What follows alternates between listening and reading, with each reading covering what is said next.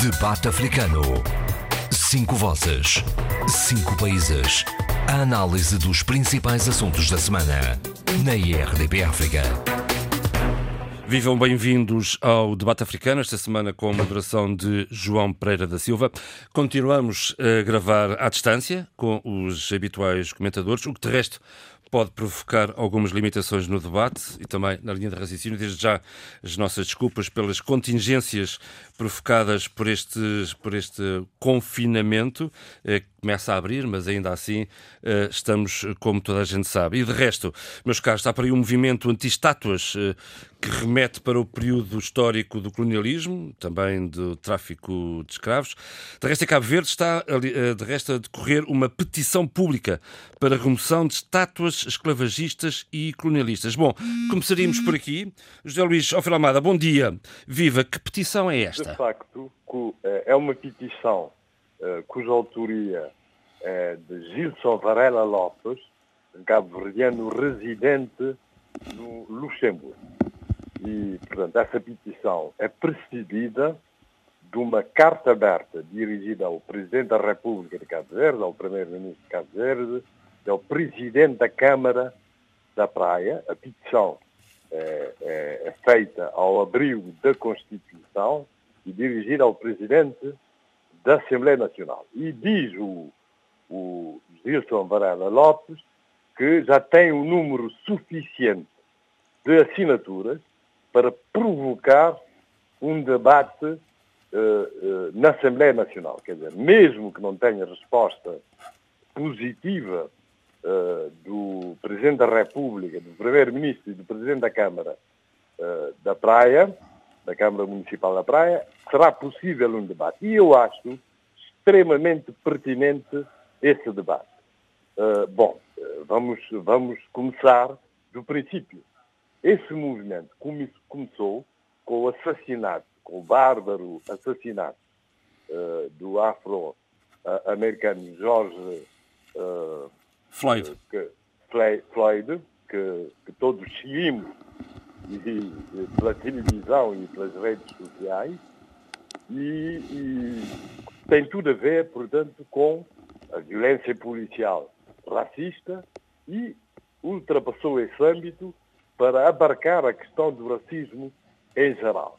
Por isso é que vimos também uh, a remoção uh, da estátua de Edward Colston, uh, um antigo comerciante de escravos do século XVII, uh, e vimos outros questionamentos. Por exemplo, o, o bárbaro rei dos belgas, belgas, Leopoldo II, responsável pelo genocídio de milhões de congoleses e pela escravatura de milhões de, de, de congoleses, a sua estátua foi removida, por exemplo, de, a sua estátua que se encontrava em Antuérpia. No passado, a estátua de Cristóvão Colombo também foi removida em Los Angeles ou decapitada. Foi decapitada. Há todo, há todo, portanto, há todo um questionamento do, do passado uh, escravo, escravocrata e colonialista uh, dos nossos países e, portanto, o questionamento das estátuas. Mas aqui o porque, debate é outro. Por exemplo, o público refere hoje... A questão das estátuas, a questão das estátuas não é só uma questão de memória, porque o Gilson, o Gilson propõe a remoção das estátuas do espaço público, mas que essas estátuas constem de museus, de museus. Portanto, não há uma questão, portanto, de remoção da memória. É só, portanto, a questão da glorificação de certas figuras do nosso passado. Eu devo dizer que em Cabo Verde uh, as estátuas uh, estiveram uh, na ordem do dia desde o 25 de abril de 1974. Aliás, há países nossos em que as estátuas foram, foram removidas logo a seguir à independência. Exatamente. É disso que eu vou falar para o caso de Cabo Verde. Depois do 25 de abril e, sobretudo, depois da independência, foram removidas todas as estátuas existentes em Cabo Verde. Porque eram estátuas uh, de heróis coloniais. Mas agora na cidade da Praia... Está... Deixe-me deixe só explicar a minha ideia. Ok. Uh, portanto, eram heróis coloniais, porque eram heróis navegadores, uh, heróis também cabo-verdianos que exaltaram, de alguma forma, a presença, uh, os feitos portugueses, por exemplo, uh, José Lopes da Silva, ou o senador Vera Cruz, que era deputado uh, à Assembleia Nacional Portuguesa. portanto, essas estátuas foram todas removidas, de tal forma que o Arménio Vieira escreveu um poema a dizer não há estátuas na minha cidade. Depois, nos anos 80, com o processo de reconciliação uh, com a memória de Cabo Verde, com os claridosos, sobretudo, com a realização do simpósio Claridade em 1986, começou-se a repor algumas estátuas de cabo-verdianos. Foi reposta a estátua, o busto do senador Vera Cruz, foi reposto o busto também de José Lopes da Silva, depois da independência. Impressionantemente, eh, não houve estátuas, não foram edificadas estátuas, nem mesmo de Amílcar Cabral, nem mesmo de Amílcar Cabral. Eram figuras glorificadas em termos de livros de história, em termos de atos públicos, mas não em termos monumentais. Sim, mas Amílcar Cabral tem uma estátua agora, um, agora muito soviética, de resto. Deixe-me deixe chegar lá porque isso exige uma explicação. Mas e a... então, o que é que acontece? Não, eu tenho que explicar isso para, para, para, para perceber a petição. E então, a partir dos anos 90, uh, eh, portanto, com a mudança de governo, com a subida ao poder do MPD, houve a reposição portanto, da monumentalidade da estatuária colonial, inclusive uh, uh, de heróis coloniais muito controversos, como, por exemplo, os heróis de Mucaba, que, portanto, que se refere a cabo-verdianos em Angola, que, que, que, que, se opuseram, portanto, ao levantamento da FNLA e a presumíveis massacres que, que tiveram lugar nessa altura. Portanto, toda a, toda a estatuária colonial foi reposta e com, com e, curiosamente, sem que uh, a, estatuária, a estatuária ou a nomenclatura africana tenha sido, tenha sido removido. Por exemplo, o Liceu Domingos Ramos continuou com o mesmo nome, o aeroporto Francisco Mendes continuou com o mesmo nome, mas, por exemplo, Kwame Nkrumah, retiraram-lhe o nome do bairro Kwame Nkrumah para, para repor o nome Craveiro Lopes, um antigo, um antigo presidente... Sim, mas o bairro é conhecido pela Achadinha e é sempre a Achadinha, não é verdade? E, uh, um antigo. Portanto, tudo isso gerou também muita, muita controvérsia. E, curiosamente, eh, eh, não se repôs, por exemplo, o nome está da bandeira para a Avenida Amílcar Cabral. Mas a Praça Amílcar Cabral tiraram um nome e puseram o nome da Praça Alexandre Albuquerque. Isso para se perceber. E, e, e repuseram a, ta, a estátua de Diogo Gomes. Pois bem, o que é que diz a petição neste momento? Que deve ser, que devem ser removidas as estátuas de Diogo Gomes e no lugar de Diogo Gomes deve ser posta a estátua de Amílcar Cabral, que deve ter, segundo a petição, um lugar digno. Mas a estátua atual ou uma outra estátua? A estátua atual é? ou uma outra estátua? Já agora, a, atual estátua que está cá em baixo ou outra sei, estátua? Ok, sei. também não vem nada ao Mas caso. dizem Muito que Amílcar Cabral está aí um bocado escondido ali na... na não, e, e com ar assim meio soviético, não sei se está a ver bem como é que é a estátua. estou de acordo, porque está perto, está perto, está eh, de fronte do memorial Amílcar Cabral. Portanto, só podia ser outra estátua. Depois que se remova a estátua de, de Alexandre Albuquerque, a estátua de Sá da Bandeira, a estátua de Serpatinho. Pois bem, e com Diogo Gomes alega-se que ele participou na conquista de Arguim e na captura de escravos que depois foram levados, os primeiros escravos, que depois foram levados para Lagos. Eu digo que tudo isso é, gera polémica e exige alguma reflexão, porque Diogo Gomes foi também um, dos descobridores de Cabo Verde. E Cabo Verde foi encontrado deserto. Digamos que tudo começou com os descobridores portugueses. Exatamente, muito bem. E, e não só, e não só. Mas uh, ninguém tem dúvida que Diogo Gomes, uh, portanto, uh, foi um dos descobridores de Cabo Verde, juntamente com António Danoli. O que eu acho é que se devia também edificar uma estátua para António Danoli, que tem uma história curiosa, porque aquele monte, o monte mais alto da ilha de Santiago, que é o monte em crioulo Pico António, em português diz-se Pico de Antónia. Quer dizer, os portugueses quiseram ocultar António Danoli para só ficar Diogo Gomes. Também há outro descobridor que é o Diogo Afonso. Quanto a cada monstro, tem uma história controversa, disse que foi ele o primeiro descobridor de Cabo Verde, da ilha da Boa Vista e de Santiago, em 1456. É preciso estudar a história, mas eu acho que os descobridores de Cabo Verde, encontrar ilhas encontradas desertas, eh, nesse caso é um bocadinho diferente de Cristóvão Colombo, porque Cristóvão Colombo não descobriu a América, porque a América já, já, lá estava. já era habitada pelo, pelo, pelo, pelos índios. Muito bem. Segundo, a história de Colombo está eh, ligada também a genocídios. Por exemplo, eh, dos índios caraíbas.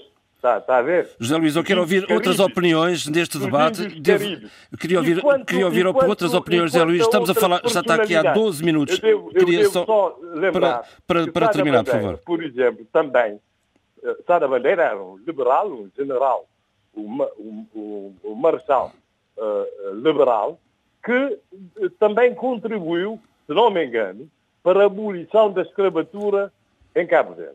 Muito bem, Zé Luís, muito obrigado. Muito trabalhou para a urbanização da cidade da Praia.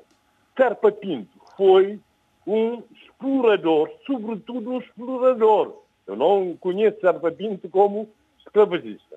Portanto, o que eu acho é que se deve bem estudar a história, construir um museu, um museu da história colonial, da história colonial, não só da escravatura, mas edificar mais estátuas. Por exemplo, dos heróis dos levantamentos de escravos. Muito bem, Zé Luís, como, como já entendemos o seu raciocínio. Sheila, por favor, Sheila Cano, o que é que acha deste, deste, enfim, desta polémica à volta da retirada de, desta manifestação contra as estátuas? Consegue ouvir-me bem, João? Perfeitamente, faça favor, Sheila. Bem, uh, bom dia. Eu tenho seguido com muita atenção o que aconteceu, uh, esta fatalidade com o George Floyd e toda esta solidariedade, esta onda de, de um reconhecimento de que é preciso repensar a história a todos os seus níveis, quer social, quer cultural, quer económico, quer político. Eu não concordo com a remoção de estátuas. As estátuas são uma simbologia. Uh, não são as estátuas e não vai ser o derrubo dessas estátuas que vai erradicar uh, os, o, o, os legados que já estão na nossa memória, que são legados geracionais, que são legados que fazem parte da nossa experiência humana. Aqui o que importa é fazer, é para além do conhecimento que nós já temos e que tem sido feito e construído muito ao nível uh, de um conhecimento, eu diria, mais científico, mais social e político, o que é importante é fazer um reconhecimento de outras uh, vozes da história. E aí colocar uh, diferentes vozes, diferentes experiências que fazem parte dessa história humana maior e em diálogo em diálogo num confronto crítico, num confronto construtivo, num confronto como se fez um pouco ao nível uh, da África do Sul, de uma espécie de reconciliação. Agora, porquê? Eu acho que esta remoção das estátuas também pode trazer retaliações. Se de um lado temos os ativistas, que eu concordo e percebo e compreendo e respeito uh, uh, este, todo este movimento, mas também vamos pensar que o outro lado, o chamado lado dos supremacistas brancos, o chamado lado dos populistas uh, mais de direita, também podem fazer as suas retaliações e também podem também eles começar aí a destruir uh, uh, outras estátuas que fazem parte da memória dos outros que se sentem vítimas de uma história maior. E portanto eu acho que aqui o que é importante, e no outro dia estava a ouvir uh, o programa da Amampur, Cristiana Amampur, jornalista britânica, e um dos, uh, dos convidados uh, uh, que trabalhou muito a fundo a questão da reconciliação nacional, nomeadamente em África do Sul, dizia algo que me pareceu muito importante, que é nós já temos o conhecimento, logicamente que ele tem que ser muito mais aprofundado, e o Luís Alfaro Almada disse algo muito importante, que é é preciso estudar bem a história, mas é preciso fazer outra coisa, que é o reconhecimento, que é trazer ao de cima essas experiências, esses, essa, essa, esses legados menos felizes da história e colocar as pessoas a falar, porque a verdade é esta: isto vai trazer ódios, vai cimentar mais ódios, vai cimentar maior, um, grandes uh, sentimentos de ressentimento e nós vamos, não nos podemos esquecer de algo que é uh, que não se consegue erradicar é que as estátuas estão lá. A, a, a, a, nostalgia colonial e colonialista não vai morrer com o derrubo das estátuas. Uh, uh, isto é uma questão humana, intrinsecamente humana. Está ligada às nossas emoções, está ligada à, nossa, à forma como fomos educados. Olhe, para isso, então também teríamos que derrubar roubar determinadas vozes que estão na academia, que estão na política, que estão no mundo social e, e, e na, na, na, arena pública. A história não se apaga, Portanto, não é? Eu acho, a, a, história, porque estamos a falar da história da experiência humana, não estamos a falar da história em torno apenas de uma estátua. Ainda agora vi que a estátua do, do, do Padre António Vera foi vandalizada em Lisboa. A minha pergunta é: vai que, qual é a vitória com este, com este tipo de vandalismo? O que é que nós queremos ensinar? Que tipo de ensinamento é que vamos tirar daqui? Que é uh, uh, olho por olho, dente por dente? Vamos matar um branco porque houve um negro afro-americano que, que foi uh, estupidamente assassinado? Portanto, não vamos aprender com isto. Adolfo Acho Maria, que... o que é que acha disto? Viva! Eu, eu estou a ouvir duas opiniões muito interessantes, bastante ricas, não é? É, eu penso que, é, vamos lá ver, não é com movimentos extremados nas ruas, nem com cabeças extremistas que se resolve o problema da história, não é? Ou o problema de, de, do, do significado ou de certas figuras ou, ou não. Quer dizer, é, estou inteiramente de acordo com o que diz o, Luís Jofre da Almada, que é preciso uma, uma grande reflexão. É, uma reflexão histórica, portanto, percebendo que a história da humanidade se fez por uma sedimentação de processos. E, por outro lado, é, um, um historiador, certamente que o fará, não vai julgar uma época de há 400 ou 500 anos com os olhos de agora os olhos dele são outros, ele agora tem um microscópio e por aí fora. Bom, e, e, e depois há outra questão. É uma, uma uh, estátua, por exemplo, de Rhodes, no Zimbábue, não tem o mesmo significado que uma estátua de Rhodes na, na Inglaterra. Hum? É, portanto, é, é, claro, uma estátua, por exemplo, do Norte de Matos, em Angola, não tem o mesmo significado que uma estátua de Horta de Matos aqui em, em, Portugal, porque o que ele, eh, no contexto em que ele exerceu a sua ação, mais, eh, por exemplo, ele era republicano, era democrata e por aí fora. Eh, aqui tem um outro significado essa história, essa estátua. Em Angola não, com certeza. Já para, para a questão dos descobrimentos ou não, aí também, mas é, é mais controverso. Por exemplo, um padrão de Diogo Cão que, que, existe na foz do Rio Congo, o Zaire, Uh, deve ser tirado ou não deve ser tirado? Vamos lá ver. Ao fim e ao cabo, esse padrão faz parte da história da Angola atual. Porquê? Porque foi precisamente a vinda, de, de, de foi de, a invasão externa que modificou a configuração geográfica, quer dizer, que deu, com o tempo, deu a configuração geográfica uh, que Angola hoje tem e a disposição dos povos e, e determinou, inclusive, a evolução dos povos que estavam no terreno. É, não se sabe, por exemplo, se, se, como é que teria evoluído os vários reinos, qual é que teria absorvido o outro, qual teria invadido. Eu devo-me lembrar que, por exemplo, é, é, portanto, há toda uma dinâmica das sociedades em toda a parte, em todo o mundo, que é, é influenciada é, por elementos externos e, claro, que podem tomar aspectos como odiosos, extraordinários, extraordinariamente lesivos, como foi o caso de, da escravatura e do colonialismo. Mas, portanto, como disse bem a Sheila, há a história da humanidade eu digo que há uma sedimentação de processos eh, históricos eh, em todos os sítios do mundo desta grande humanidade que cada vez tem de ser mais humana e tende, para ser, e tende a ser mais humana. Portanto, Muito bem.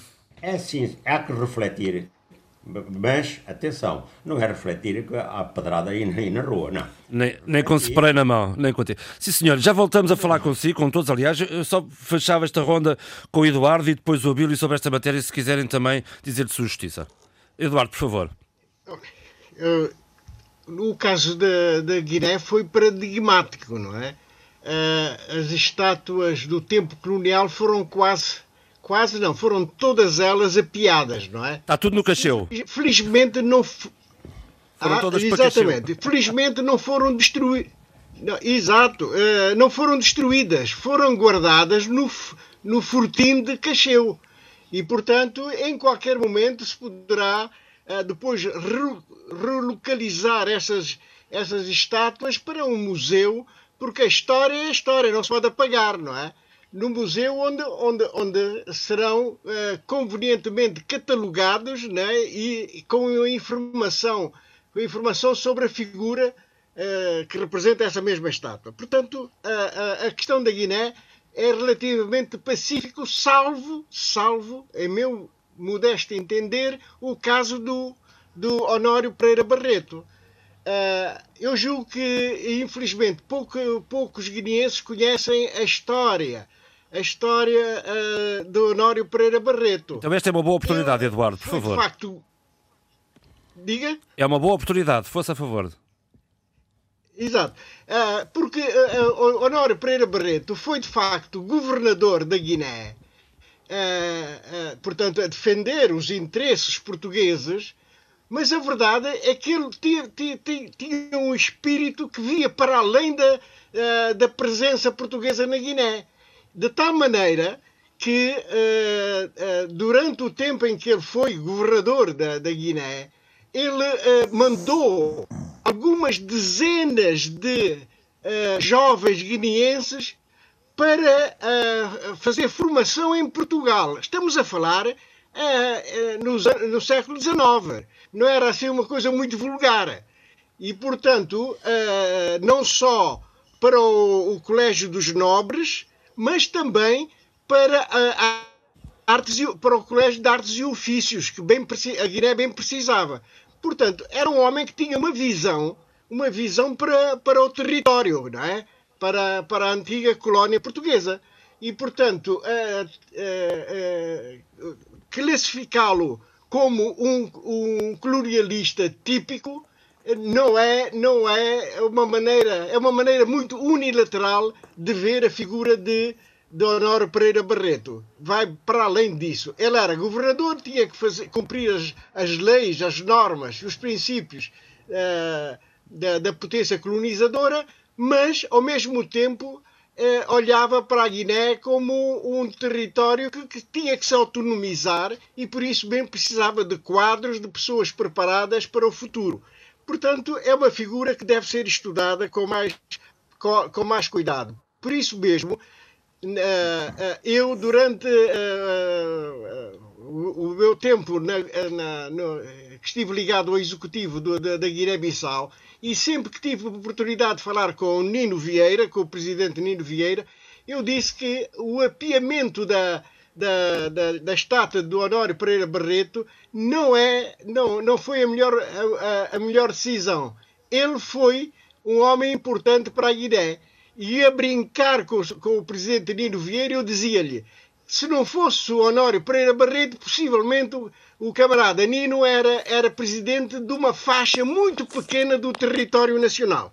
E, portanto, a, a grande parte do território da Guiné foi tido por Honório Pereira Barreto e cedido à coroa portuguesa, que depois passou, depois da independência e depois da luta de libertação, passou a constituir o território nacional. Portanto, grande parte do território que hoje é a Guiné-Bissau não existiria se não fosse, uh, digamos, a ação do Honório Pereira Barreto. Ora, isto é uma perspectiva. Portanto, é, essa é uma perspectiva e eu acho que devia ser uh, novamente colocada a sua estátua uh, na, na, chamada Praça Che Guevara, não é? Praça Honório Barreto. Eu defendo isso e, e disse-o várias vezes ao Presidente da República, Nino Vieira. Olha, porque é que não lança uma petição, como estou a fazer o, o, em Cabo Verde? Foi um cidadão cabo-verdiano que vive no Luxemburgo que lançou esta petição. Quem sabe agora um cidadão guineense a viver em Portugal não poderá fazer o mesmo relativamente ao Honório Barreto. E, exatamente. Ou pelo menos fui ouvido e, e acho não? que há muita gente há muita gente que defende isso, não é? Que defende também essa, essa, essa posição. Muito bem. Abílio, já agora, fechando este, este, este tema. Uh, dizer uh, muito rapidamente, porque efetiva, efetiva, eu acho mesmo que foi quase tudo dito. Uh, porquê? Porque a abordagem que está a ser feita em Cabo Verde parece uma abordagem correta. sou absolutamente contra, e eu tenho que fazer esse statement, absolutamente contra esta hum, espécie de, de sobre-vontade, se quisermos, ou super-vontade das ruas em querer, em querer eh, reescrever ou cortar eh, a história de acordo com emoções ou de acordo com ímpetos revolucionários eh, que não têm necessariamente de corresponder aos interesses eh, do, do, do todo, ou da maioria, ou se quisermos, do coletivo. E, como é evidente, sou contra essa, essa abordagem, mas sou contra, eh, e vou aqui por uma outra via, muito rapidamente, mas sou contra essa, essa, esse ímpeto eh, revolucionário eh, neste momento, neste momento muito específico, como também seria contra, e fui contra, esse ímpeto revolucionário em outros derrubos de outras estátuas. Eh, naturalmente, uh, aceito em alguns casos que a emoção da rua, essa espécie de desobediência civil incontrolável uh, do momento do sobressalto revolucionário que funciona, mas já aceito menos bem que não existindo o momento de sobressalto revolucionário que se queira fazer atos revolucionários verdadeiramente vandalísticos ou vandalistas eh, o de vandalismo, se quisermos, eh, quando se pode recorrer eh, naturalmente à pressão do Estado de Direito e até à alteração e reforma do Estado de Direito, como bem disse a Sheila, podendo colocar a questão a nível da história e da museologia. Se formos, e aqui deixo o terceiro ponto para reflexão e saio já, se formos para os derrubes por sobressaltos revolucionários, quem tem sofrido mais com esse tipo de situações, e aí os africanos, as suas elites, os académicos e os intelectuais, muito pouco têm falado sobre isso, continuam a ser, eh, efetivamente, África dentro de África, porque o último grande sobressalto deste género eh, aconteceu em Tombuctu, em Mali, exatamente com a destruição das bibliotecas de Tombuctu. E, e, e, poucos africanos, eu vi muito poucos intelectuais africanos, muito pouco, muito pouca elite africana a olhar para essa situação de dilapidação uh, violentíssima de um património inestimável Talibã. que hoje uh, está para aí espalhado pelo mundo. Porquê? Por via de um sobressalto revolucionário de, eh, de, de, de radicalismo islâmico que uh, nos, enfim, nos deixou de ter, nos impede, aliás, de ter acesso a um património de uma riqueza impressionante. Da humanidade. Houve uma do TPI, houve uma, houve uma. É preciso também pôr nota a isto, é preciso também entender que a partir do momento em que houve o julgamento dos principais responsáveis, aliás, do principal responsável por essa ação, que o TPI marca a partir desse momento uh, o crime uh, ou a criminalidade sobre o património uh, mundial, o património humano mundial, o, o, património, se quisermos, cultural mundial, e, e, e coloca um marco nessa perspectiva. Eu quero dizer que não sei até que ponto é que eh, essas ações eh, de ímpeto revolucionário, subsalto revolucionário, como quisermos, se eh, não serão enquadráveis até nesse tipo de, eh, de, abordagem, porque não há, e não me venham com, com a questão da legitimidade, porque não há legitimidade nenhuma em contexto democrático para se violar de forma eh, anárquica, se quisermos também, património, patrimónios de países que estão abertos a refletir sobre a sua exposição pública ou não. Sim, senhor. Uh, fechamos aqui este tema e com isto passamos meia hora de debate, o meu tempo passa. Vamos à atualidade da semana. Eu começaria pelo Adolfo e os combates em Cabinda. Fim de semana passado houve ali, houve ali umas 24 horas entre se, sexta e, e, princípio da manhã de domingo de, de confrontos entre as Forças Armadas angolanas e, e a resistência cabidense de Cabinda. Uh, Adolfo, o que é que te oferece dizer sobre isto? Até à data só temos o comunicado da FLEC, não é? Sim, é verdade. Portanto, a, a, FLEC, no próprio comunicado, o comunicado diz que houve confrontos com armas pesadas que resultaram de uma vasta ofensiva lançada pelas FAC, pelas Forças Armadas Angolanas, contra a posição das forças da FAC, Forças Armadas Cabinetas.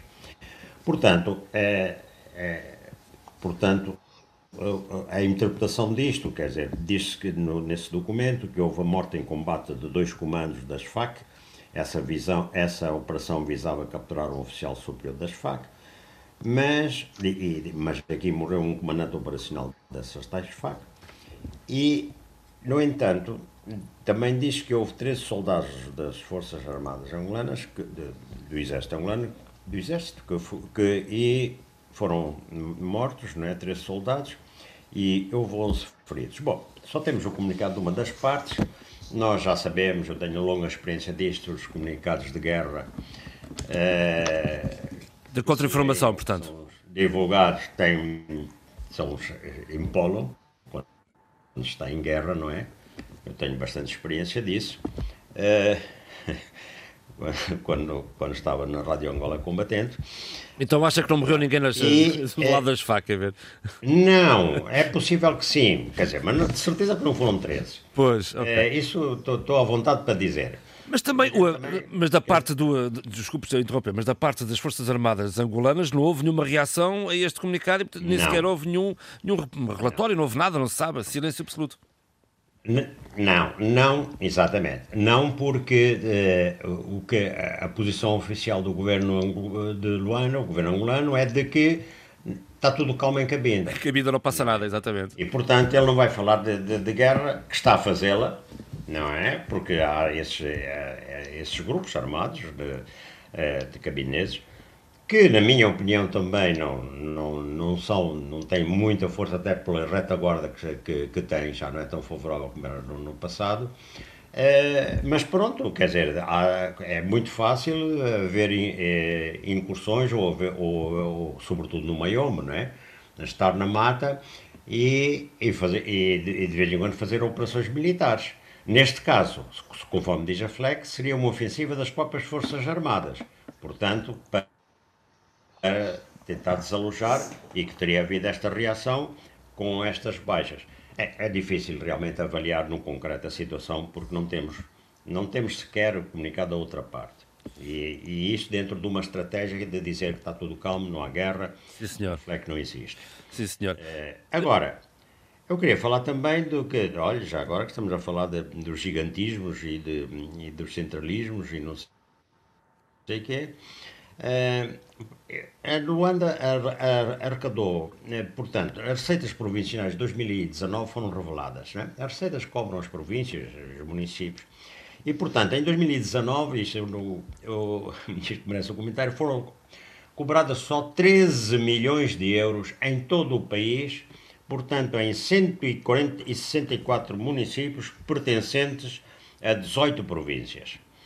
Claro que o valor mais baixo é da Luna Norte, de 0,18, e logo numa zona de, de garimpo de diamantes, e as fontes de receitas basearam-se em serviços administrativos, mercados permanentes, atestados, eh, taxas especiais e transgressões. Portanto, por visto na Luna não, passa, não passam Uh, não passam, não cobram taxas de são, free, é, são livres de impostos, portanto, é livre de impostos. de exploração. a exploração de diamantes é livre de impostos, portanto. Exato. Bom, sobre isto eu quero dizer que exatamente, mas aquilo nem, nem é impostos do Estado, bastava até uh, só uh, licença de exploração, não é? Ou taxa, bom, ou, ta, ou taxa de circulação de veículos, ou coisa assim. Bom, uh, eu acho que são incrivelmente baixas as receitas cobradas nas 18 províncias, não é? E, e 164 municípios. o que elas cobraram a empresas e a cidadãos que foi só 13 milhões de, euros durante. Isto é irrisório, não é? Hum. E destes 13 milhões, cerca de 85% foram arrecadados em Luanda, na província de Luanda. As outras 17 províncias só ficaram com 15% eh, deste bolo, de, de, deste bolo, deste bolo não, deste biscoito, de 13 milhões.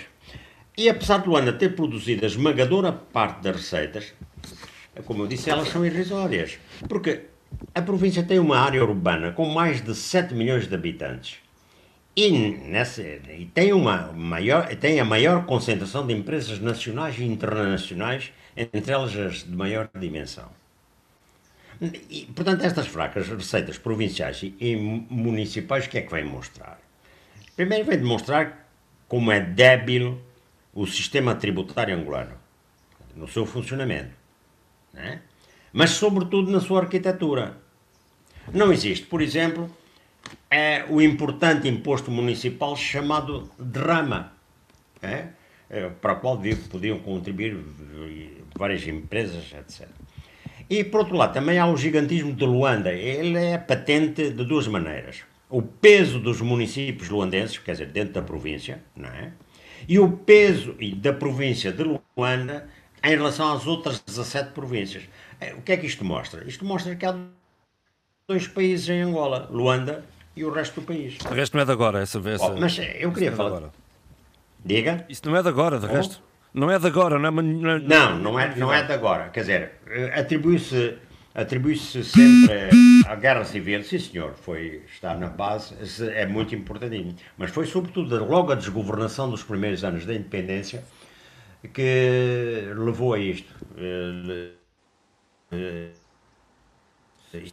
Estamos a ficar com dificuldades com o Adolfo. Eu, eu aproveitava para passar uh, à Sheila. Sheila, um, há pouco estávamos aqui a falar com o Adolfo Maria sobre uh, o que está a acontecer em Cabinda. Também a norte, em Moçambique, há problemas uh, que, que, persistem, Sheila.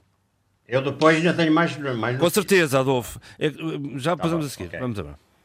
Por favor. Olha, uh, são vários os temas que eu poderia uh, discutir esta semana relativamente a Moçambique, mas acho que há um que é importante e até merece a nossa atenção porque tem sido um dos lençóis de água da história de Moçambique, que é a questão Desmobilização. Da, rela da, da relação Uh, diria, pacífica, alguma coerente e, e, e, até há uma cumplicidade histórica entre Renamo e Frelimo, porque a história de Moçambique faz da luta dentro de, de comum dos dois. dois. E, Com certeza. Exatamente. Portanto, uh, houve esta semana a retoma do, do, chamado processo DDR, que é o processo de desarmamento, desmobilização, reintegração uh, das antigas uh, forças da Renamo na sociedade civil. Uh, é um processo interessante porque, e, e, eu vi com muita atenção uh, um cientista político, e até posso dizer o nome porque ele esteve na televisão moçambicana e portanto não estou aqui a retirar nenhum tipo, a fazer nenhum tipo de abuso em termos de utilizar o seu nome. Rui Janeiro, que dizia a um determinado momento que é que tipo de processo é este e como é que vamos uh, conduzi-lo.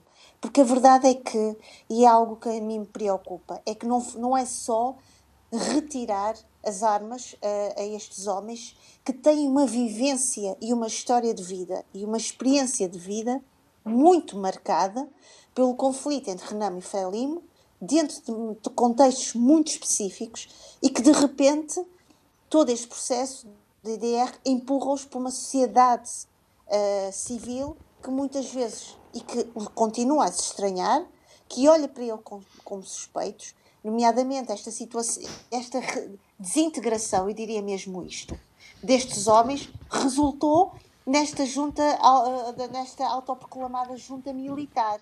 E, portanto, o que dizia este cientista político, e bem, é é preciso questionar este processo e perceber qual é o futuro destes homens. E o futuro destes homens, da experiência destes homens e da memória que estes têm, que eles têm, não pode ser apenas algo político. A própria sociedade civil tem que uh, ser chamada para a responsabilidade de assumir a reintegração, dignificar estes homens historicamente, porque eles tiveram um, um, um tiveram um papel importante e, e depois fala, isso sim, e com alguma uh, atenção, e eu achei muito interessante, que é a questão da, de também como há uma determinada elite em Moçambique que muitas vezes não se demonstra interessada em, em, nos avanços da própria história. Continua muito ancorado ao passado, muito ancorado aos seus privilégios do passado, já não imperialista, mas calhar até poderíamos chamar neocolonialistas, que é outra coisa que muitas vezes não falamos, é que a África também é vítima do seu próprio neocolonialismo. Uh, tanto lutamos contra o imperialismo e colonialismo e depois caímos uh, muitas vezes no mesmo feitiço ou, ou, nas garras do feiticeiro que tentámos outrora combater, aniquilar e eliminar. E portanto acho muito interessante que todos estes processos que no fundo são processos de reconciliação, são processos de uma reintegração, mas tem que ser uma reintegração, e aqui concordo com uh, Rui Janeiro, uh, de acordo com uma pedagogia uh, de humanismo, de dignidade humana, porque senão a, a, história de Moçambique não pode ser a história de, da Frelimo e da Renamo. A história de Moçambique é feita das pessoas que vivem dessa, nessa história e dessa história, que é o povo, na sua totalidade. E muitas vezes nós esquecemos que a história é feita de muitas vozes, de uma maríade de vozes. Algumas mais dominantes do que outras. E há pouco, eu dizia, falava nesse tal reconhecimento, é o reconhecimento da, do, das vozes mais marginais que têm que ser chamadas a, ao público, têm que ser chamadas à arena pública. E, portanto, eu gostava de, de salientar esta, esta questão. Oxana, e aqui que entra e aqui que entra a importante componente da reintegração. Um, no seu ponto de vista, este trabalho está a ser bem conduzido de reintegração dos ex-combatentes? Uh, basta olhar para o que se está a passar.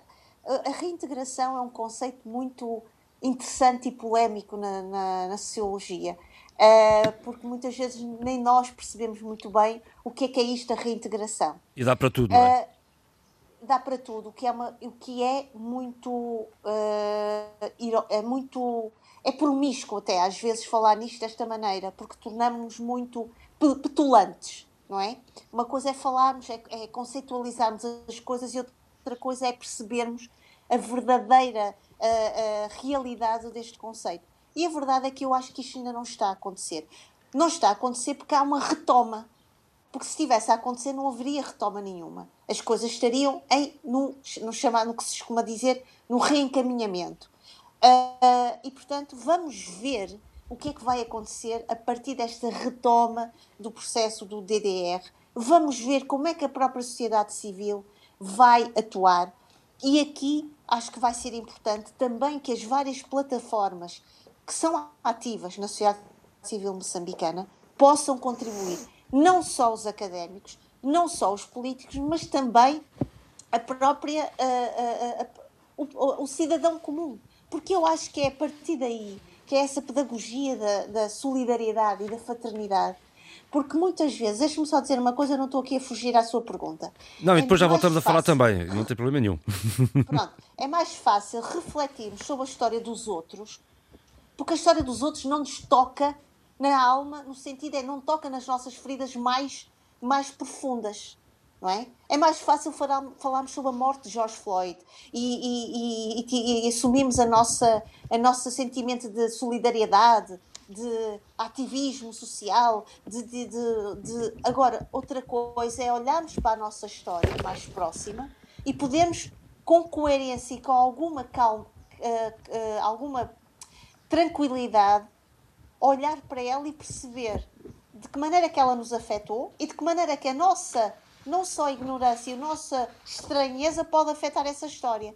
E, portanto, a reintegração destes homens passa por aqui, passa por este equilíbrio, passa por esta possibilidade de harmonia com a história e de trazer essa história para dentro das nossas vidas. A ver, vamos. Sim, senhor Sheila. Já voltamos ao contacto. Faço aqui uma passagem agora ao Eduardo Fernandes hum, para uma breve uh, análise da atualidade, nomeadamente do Supremo Tribunal de Justiça, cujo plenário foi convocado para hoje, mas lá está, novamente, em polémica com o PAIGC a contestar a convocatória. Quer contar esta história e o que é que, o que, é que oferece eh, dizer sobre isto?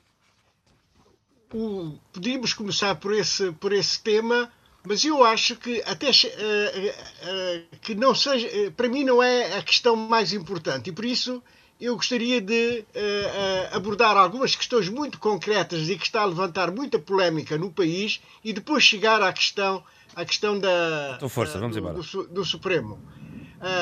a primeira é a questão da, da, da, da falta de peixe no mercado interno do país aquilo que parece quase uma aberração. A Guiné é um país eh, com, com, grande eh, estoque de, de, de, recursos aliêuticos e, e vê-se confrontado.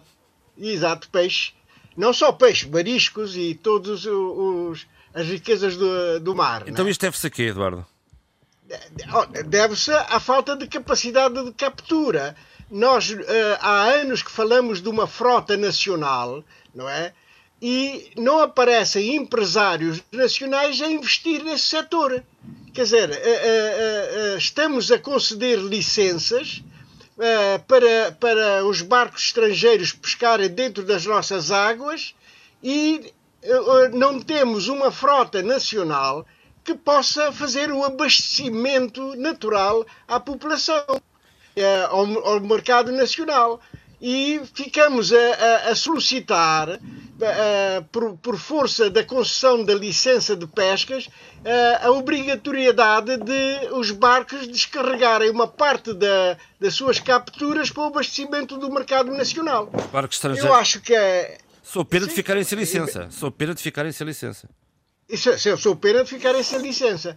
Pois nós, era a altura, era a altura de, de nós termos eh, uma frota própria e também uh, uh, estimular o, a pesca artesanal por forma a abastecer o mercado interno. Eduardo, eu estou a ouvir nós estou... temos É velha história, mas há quantos anos não se fala de uma frota própria de... na Guiné, em São Tomé, por exemplo? É, uma, é, um, é um discurso recorrente, por amor de Deus.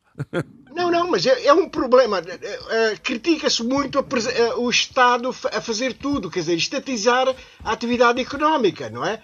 Não, não pode ser, não é? Não é o Estado que tem que comprar, comprar arrastões e, e, e, e outros tipos de barcos de pesca. Uh, o empresariado está a revelar-se, de facto, às vezes um bocado inco, in, in, incapaz de ah, dar resposta mas... a oportunidades de negócios extremamente lucrativos. Mas se calhar é preciso, é confiar... Questão... Mas se calhar é preciso confiar no Estado para se poder investir, não é? Sim, ah, sim isso, é, é. Outra, isso, é, isso é outra questão. Isso é outra questão. Mas não, mas normalmente pensa-se que compete ao Estado fazer o abastecimento uh, de, de, pescado uh, ao país. Isso não, não é bem assim, não é? Uh, eu, eu, tenho uma história muito interessante sobre, sobre essa matéria. Eu, eu, sempre lutei para que a Guiné-Bissau, pelas suas características geográficas, apostasse fortemente na, na aquacultura. Uh, nós temos todas as condições para ser um, uma, no, uma nova Equador uh, na África Ocidental. enquanto responsável dessa área, de, afetei recursos para se fazer estudos para a localização destas áreas de, de, para, a, para a aquacultura, mas todos os esforços que foram feitos deram em, em zero. Absolutamente ninguém quer fazer esforço para uh, uma unidade que é de tipo industrial, é produção de peixe, mas de forma industrial, porque não vale a pena porque os nossos mares são ricos em peixe. Essa era a desculpa que eu ouvia, não é? E portanto, o que é que acontece? Uh, os recursos estão a, a, a baixar devido à, à pesca ilegal, à sobrepesca, e nós temos coisas gravíssimas. Neste momento em que vos estou a falar, há barcos de pesca industrial a entrarem pelos rios da Guiné, nomeadamente no rio Cacheu. No rio Cacheu.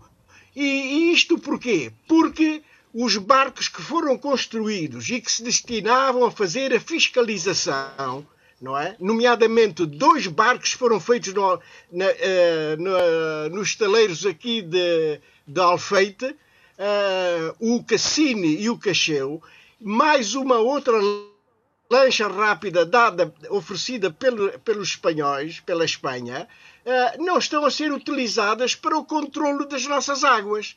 E, e, o que estamos a, a, ver é os barcos de, de, de, de, de arrasto entrarem, pelo, pelo, nomeadamente pelo rio Cacheu. E mais, descobriu-se uma pesca que é extremamente uh, prejudicial para a conservação dos estoques uh, marinhos na Guiné-Bissau, que é uh, arrastões a fazerem arrasto em paralelo com redes entre os dois barcos que limpa tudo, desde o fundo até, até a superfície. E isso é extremamente grave. Sem qualquer controle. E, sem qualquer controle. Sem qualquer controle, porque os nossos barcos, os barcos, quer o, o, o Cacheu, quer o, o Cassine, quer lanchas rápidas, uh, não estão, não, ninguém sabe onde é estão esses barcos, não estão a fazer o seu trabalho. E, portanto, a fiscalização é, é nula, é, não, não, existe. Não. Já me estou a rir, Abílio. Exatamente, olha que eu já vi esta história. É sim, sim. Pois é, pois é. E, e, e portanto. Pois é. Uh, uh, também já ouvi uh, essa história. Também oh. Olha outro. Exatamente. é isso mesmo. E por, cons é. e por conseguinte, não, não, não se faz o controle, não se faz a fiscalização e as nossas águas estão abertas, são águas abertas. Qualquer, qualquer, qualquer barco pode entrar, pescar e, e ir-se embora. Mas o mais grave é, é o descaramento da, da, da, da pesca ilegal. Quando os, os uh, arrastões, barcos de, de grande porte, entram no rio Cacheu, se houver qualquer oposição por parte dos pescadores artesanais que nas suas pirogas estão a fazer a sua. Assim, a, a, a, a trabalharem para, para, para terem algum rendimento, ah, são ameaçados ah, com, com abalroamento abalroamento dos, dos arrastões. Não é? E, e isso foi denunciado por um, por um, um, um indivíduo chamado Armando Diatá, Armando Diatá, no Rio Cacheu, e que está revoltado porque estando no seu país, dentro da, da, do, do, de uma reserva no seu é rio. No seu rio, ainda por cima. No seu rio, exatamente. E uh, vê-se confrontado com, com, digamos, com a ameaça de abalroamento por parte de, dos ladrões, de, não é? dos piratas uh, da, da, pesca, não é? Agora, uh, como o Estado não dá resposta a esse controle, que é que os pescadores uh, artesanais estão a fazer? Estão a preparar uh, coquetéis Molotov, coquetéis Molotov, e se, uh, quando o, os arrastões vêm para balroar, eles atiram com os Molotovs para dentro do, do navio, não é?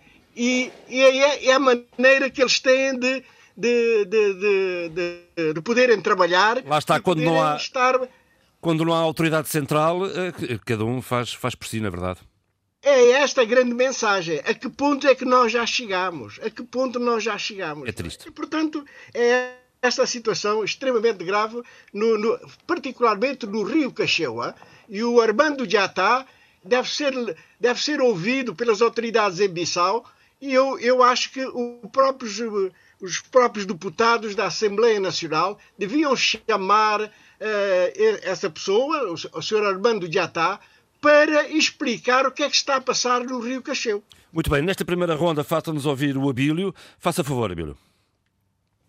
Uh, no caso de São Tomé e Príncipe, chegou-me agora mesmo uh, a notícia que vamos passar da, da situação de, de emergência uh, pandémica para, enfim, para uma outra situação menos gravosa Uh, isso terá sido uh, anunciado ontem, uh, mas também já era mais ou menos previsto por, por, comunicado do Conselho de Ministros. sendo assim, o que posso neste momento dizer é que a responsabilidade aumenta, aumenta o nível da, da decisão política, mas sobretudo aumenta o nível da cidadania Compreende-se que passar do estado de emergência para o estado de calamidade, eh, enfim, é só uma questão eh, que parece, parece ser só uma questão de intensidade jurídica, mas não é, é mais uma questão de necessidade económica, no caso de São Tomé e Príncipe e também de outros países, mas de exigência cidadã e exigência de lideranças. No momento em que, em que se testa mais e em que aparecem eh, e que se expõe mais eh, como a situação está, eh, em termos de contaminação, descontrolada em São Tomé e Príncipe, aqui é preciso balançar entre necessidades económicas, mas também políticas, e, e, e, e o risco de eh, desconfinar ou de eh, atenuar eh, a violência de algumas decisões do estado de, emergência. A saúde pública versus economia é, é a velha questão. Adolfo, entretanto ficamos, entretanto perdemos o, o Abílio e, e, eu por isso volto ao Adolfo que, que há pouco não deixei de, de, de esbranar todos os seus temas que tinha previsto, portanto, Adolfo, quer pegar onde ficou? Sim. Então faça favor. Ok. Vamos embora. Eu, o braço de ferro entre o governo e Isabel dos Santos, a, quem foi arrestados bens, continua. Isabel dos Santos fez, deu uma entrevista ao, jornal, angolano Valor Económico, em que dizia que queria fechar metade das lojas que atualmente possuem Angola, implica, o que implicaria o despedimento de cerca de mil trabalhadores, porque com o resto de, dos bens e com a dificuldade que há de importar, além de, de, da crise económica que fez diminuir as vendas, não era possível mantê-las. Uh, entretanto, a Candando, que é, que é a cadeia de supermercados, uh, Definido então, eh, os, os outros sócios da Candando, né, os responsáveis que estão no terreno, apresentou eh, um plano de revitalização da companhia e um pedido de apoio eh, do Estado e do Governo para enfrentar os efeitos das dificuldades económicas. Que, portanto, quer por causa do Covid, quer por não poder contar com o apoio dos seus acionistas, fruto do resto preventivo por decisão do Tribunal Provincial do Luanda. E então, uh, houve um encontro, que não foi noticiado oficialmente, mas depois foi confirmado por outro comunicado, um encontro com responsáveis e gestores, houve um encontro dos responsáveis e gestores pela rede de supermercados Candando com, um, com o Ministério da Indústria e Comércio e, e foi assegurado que o grupo Contidis, que é aquele que, que, é, é, que dirige que, é, os Candando e que detém a rede de lojas, não prevê despedir metade da sua força de trabalho, como foi avançado pelo Jornal Valor Económico, e que o Ministério da Indústria e Comércio garante que não haverá encerramento de nenhuma das oito lojas Candando e dá como falsas as notícias postas a circular pelos órgãos de comunicação de que iria haver, eh, que estavam em risco mil postos de trabalho. Bom, nesta questão de, de restos ou de recursos ao Estado. A TV Palanca pertence ao, ao grupo de, de, de, generais também. Uh, e a TV de Palanca, aqui há, um, há uns dias, uh, desmentiu uh, um, um, comunicado da presidência da, da Procuradoria-Geral da República, segundo o qual o acionista principal da TV Palanca teria decidido entregar a TV Palanca ao Estado por alegadas dificuldades financeiras e, portanto, há dívidas ao Estado também, não é? Uh, e, portanto, a Interativa Empreendimentos Multimédia, o grupo angolano que detém a TV Palanca, desmentiu que alguns seus sócios tenham manifestado o interesse e, portanto, uh, desmentiu o procurador, disse mesmo que re, reagiu, desmentiu o Procurador-Geral da República e, eis que, senão quando, uma semana depois, a Sociedade Interativa Empreendimentos e Multimédia, este grupo que detém a Palanca TV, diz que faz um comunicado lamentando o desconforto causado à Procuradoria-Geral da República por causa de um comunicado que emitiu a acusar o órgão de justiça de não dizer a verdade na cedência da televisão. Pede desculpa porque realmente eh, uh, lamenta o desconforto causado à PGR, aos gestores e aos trabalhadores da PTV e ao público em geral. Bom, isto realmente é rocambolesco. Oh, Adolfo, este, esta TV Mas... Este grupo, quem, é, quem é que tem esta TV Palanca? Quem são as pessoas, que, assim, uma outra figura deste grupo? Quer dizer, eh, fala quer dizer, são vários grupos que depois são encimados. Creio que parece que é o mesmo grupo também que detém o país e a Zembo. Hum? hum? Portanto, em que, se, em que a figura mais, mais saliente é o Dino. Agora, eh, eu queria falar de uma importante, isto dá pano para mangas, para conversarmos e para refletirmos, que é uma importante iniciativa para incentivo à produção agrícola. Está em, está em curso um projeto de iniciativa do empresário Gentil Viana. É o filho do, daquele famoso nacionalista e dirigente Gentil Viana. É, mas ele enquanto o, o, pai foi para a Revolução, este foi para os negócios. E, e então, é, é, eu acho que esse projeto é de extrema importância para o desenvolvimento da agricultura. Porquê? Porque visa a comercialização dos produtos agrícolas e o simultâneo incentivo à produção. É, o, o, Viana é presidente da Rede Camponesa, uma, uma empresa, e deu a Uisa Agrologística.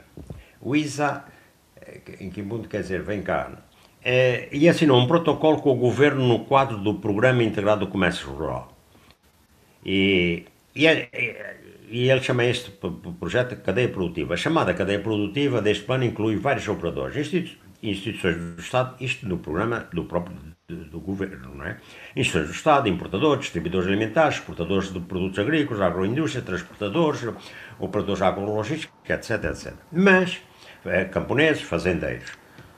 A verdade é que tem de se operacionalizar, está bem definido este programa integrado do comércio rural, mas realmente só com intermediários como, por exemplo, eh, estas empresas do Gentil Viana. O projeto de, do, do empresário que já está em execução intitula-se Formatação de Cadeias Camponesas de Fornecimento Agrário. E a empresa Rede Camponesa age como intermediário na referida cadeia produtiva. Ah, como? É, fornecendo os mais diversos serviços e assistência, desde a produção agrícola até aos grandes mercados distribuidores e até às fábricas de transformação. Cabe à, empresa Rede Camponesa assegurar vários tipos de gestão. Eh, gestão institucional, financeira, fatores de produção, etc. E isso abrange um largo leque de itens é, eu cito, vou, cito alguns deles, por exemplo, a logística, desde a logística a pagamentos, embalagens, alfaias, irrigação e adubação, forças produtivas, preparação da terra, financiamentos, aprovisionamento, colheitas, controle de qualidade e certificação, transportes, proteção ambiental e higiene e segurança alimentar. E, e na elaboração dos contratos celebrados pela empresa UISA e, e Rede Camponesa, é com os seus parceiros, não é? é que, portanto, os compradores e os produtores, é, são definidas quatro fases: planificação, organização da operação, produção, colheita e entrega. Eu, eu acho que estamos perante uma iniciativa muito criativa é, que mostra o quê? Mostra que o empresário Gentilvena analisou muito seriamente as dificuldades que enfrenta o desenvolvimento da agricultura e da agroindústria em Angola.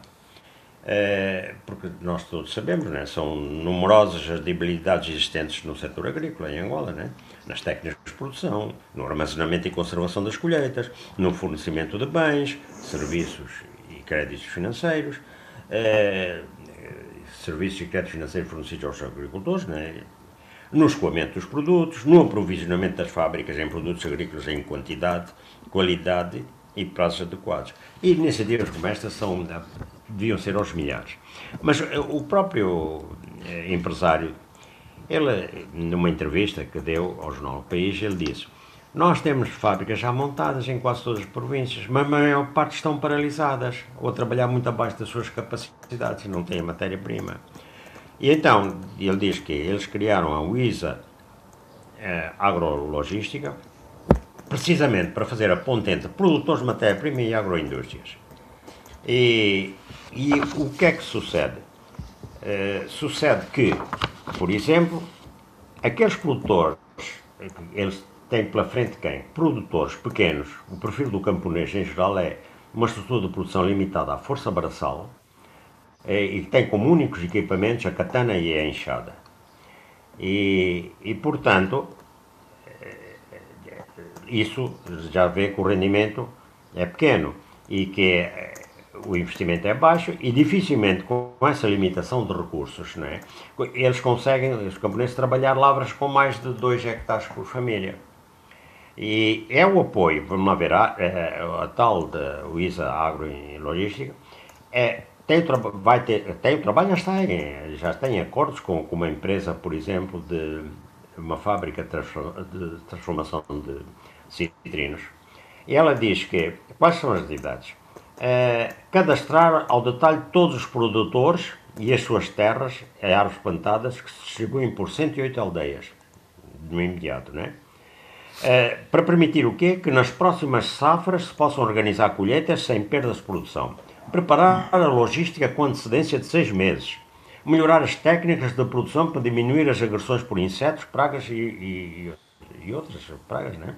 aumentar a qualidade do produto final e, e depois garantir as quantidades, e, portanto, ele fez um, acordo com uma empresa chamada F27 Industrial, garantir as quantidades adequadas à capacidade de, processamento da, das fábricas.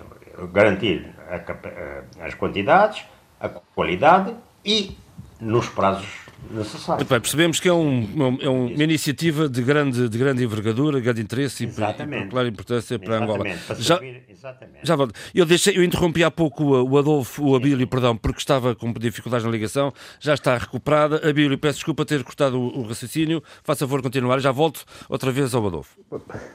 Honestamente, não sei onde é que eu fiquei, sei que estava a falar das ausências. Ficou no Invenção Tomero. Mas podemos falar, por exemplo, da, Oh, oh, oh, quer falar da saída já prevista do Tosé Cassandra e quem, quem, segue no Príncipe, ele diz que está só à espera que a crise do Covid uh, fique estabilizada para deixar o poder. E para onde? Não, sobretudo, uh, não, mas sobre isso já falámos aqui e já apontámos, uh, enfim, direções daquilo que será o futuro A presidência da República está claro, não é? Nem sequer, nem sequer, sim, nem sequer esconde, que é claro. ser candidato presidencial. Eh, mas sobre isso, de momento, não acho que seja uma questão eh, relevante, porque isto enfim, é uma questão só de marcar a agenda política do Tosé Cassandra, e por muito que eu goste dele, por muito que ele seja meu amigo, não estou aqui para marcar a agenda política do Tosé Cassandra, como é óbvio e evidente, mas dizer, dizer sim o seguinte, que eh, no Príncipe parece ser que finalmente a gestão local, muito comunitária, mas também de liderança, começa a surtir efeito, uh, ou alguns efeitos, uh, no combate um, ehm, à Covid-19. Uh, temeu-se em, em, determinado momento, temia-se em determinado momento que a situação pudesse ficar descontrolada, mas a verdade é que a resposta das autoridades regionais parece estar a surtir efeito e parece estar, de facto, a conter aquela primeira, aquele primeiro momento de quase que desespero que se vivia, tendo em consideração que se São Tomé e Príncipe é débil, o nosso Sistema Nacional de Saúde é débil, na, na, tripla insularidade do príncipe, o sistema de saúde seria, será ainda muito mais, muito, mais, muito mais débil e com muito pouca capacidade de resposta. Portanto, uma boa notícia perceber que a junção de boa liderança, mas também capacidade de decisão política, mas também eh, o trabalho comunitário, se quisermos, cidadão dentro da própria comunidade, ou sociedade civil, como se queira, tanto organizada como não organizada, consciente do problema eh, regional, eh, soube, eh, de certa forma, responder aos apelos, enfim, do, aos apelos do momento. E já sei também, porque tenho recebido algum feedback nesse sentido, que é muito normal ver-se ver, ver cidadãos são tomenses no Príncipe a cumprir escrupulosamente tudo o que é tudo que são indicações eh, para se cumprir neste momento, coisa que não acontece na Ilha Maior, ou seja, na Ilha de São Tomé. Isto eh, revela que em espaços pequenos, em espaços micros, os comportamentos, sendo distintos, têm naturalmente também resultados distintos comportamentos da liderança, mas também comportamentos da cidadania. A propósito das ausências, não sei onde é que eu fiquei e tenho pena de me ter perdido aqui no meio. Estamos a falar mais economia, mais economia versus saúde pública, digamos assim.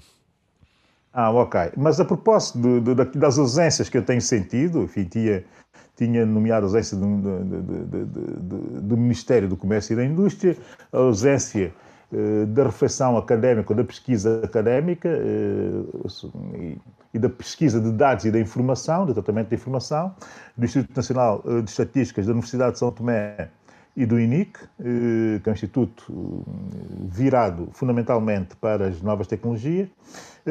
A verdade é que nenhum desses consegue ter protagonismo, e em conjunto, muito menos. A outra ausência, é uma, que são duas ausências, do meu ponto de vista, que me estão, que me estão a remoer já há algum tempo por aqui, é que foi criada uma comissão para mitigação dos efeitos da Covid-19, liderada eh, ou co-liderada, não percebo muito bem, porque vi, enfim, a, a, conferência de imprensa dos dois, mais um, do Dr. Pócer da Costa e do Dr. Rafael Branco, os dois ex-primeiros-ministros eh, de São Tomé eh, e Príncipe, são eles que lideram essa comissão para mitigação dos efeitos da Covid-19.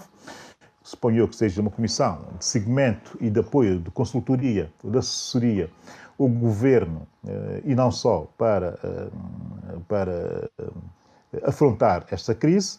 Eu ouvi com atenção as palavras do, do, do Dr. Pócer da Costa e do Dr. Rafael Branco. No caso do Dr. Pócer da Costa, as palavras infelizes, diga-se de passagem, mas, enfim, ouvi-os com muita atenção e a partir daí vi-me logo à cabeça uh, essa coisa das ausências. É? Eu acho que nessa comissão de mitigação dos efeitos da Covid-19 há duas ausências para mim que pesam muito e que me fazem até, de certa forma, uh, com todo o respeito pelos, por quem faz parte, pela composição do atual uh, do painel dessa comissão, enfim, dos dois que eu já disse e de outros que lá estarão, sendo que uma das pessoas que lá está a Josina Umbelina, a doutora Josina Umbelina, merece-me total respeito e completa confiança, mas, como eu digo, todo o respeito para essa gente que faz parte da comissão, mas eu tenho há, uma, há duas ausências que me, estão a, que me estão a complicar muito eh, e que me estão a preocupar muito que essas duas ausências não estejam presentes.